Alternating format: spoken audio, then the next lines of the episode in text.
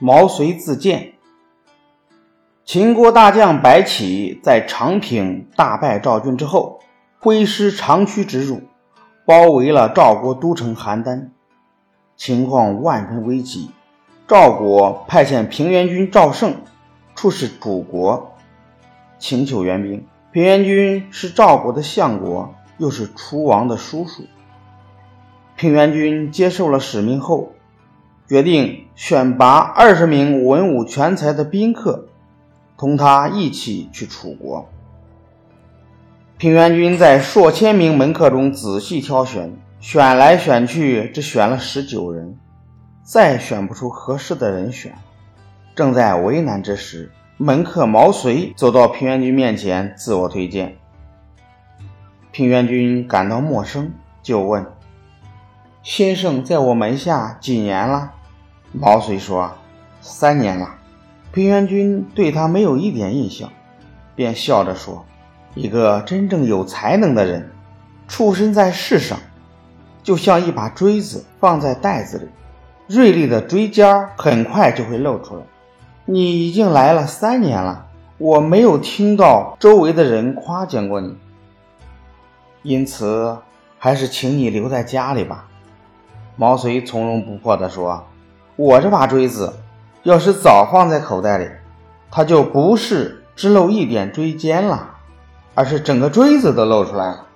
我今天来就是想请您把我放进口袋里。平原君频频点头，表示赞许，同意毛遂跟大家一起前往楚国。他们到了楚国，平原君反复对楚王说联合抗秦的好处。和不联合抗秦的弊端，谈判进行的十分艰难。楚王任凭平原君怎么说，就是不肯出兵。毛遂见谈判没有丝毫进展，便几步跨上台阶，高声喊道：“合纵不合纵，三言两语就可以说清楚了。为什么从早晨说到现在还决定不下来？这是为什么啊？”楚王听到这样盛气凌人的话，不高兴地问平原君：“这个人是干什么的？”平原君说：“这是我的门客毛遂。”楚王一听是门客，更不高兴了，大声呵斥道：“我在跟你主人谈判，没你的事儿，赶紧走！”毛遂紧握宝剑，凑近楚王跟前说：“大王竟然呵斥我！”是依仗楚国军队多吧？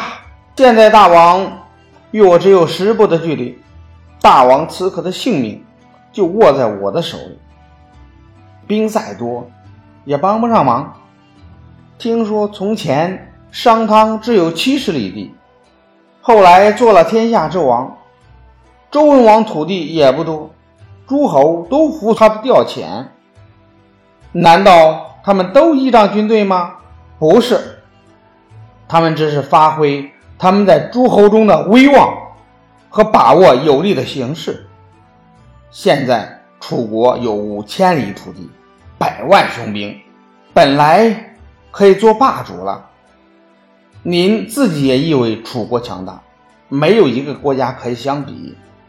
但是白起只领了几万兵力，就把楚国打败，还烧毁了楚国祖先的坟墓。这应该是楚国百年不忘的家仇国恨，连我们赵国人都感到可恨，大王却一点也不感到羞惭。联合抗秦，不仅为了赵国，更是为了楚国，您还呵斥什么？楚王不得不点头赞同。就这样，楚王代表楚国，平原君代表赵国。在楚王殿上签订了联合抗秦的盟约。楚国按盟约派兵日夜兼程赶到邯郸救援赵国。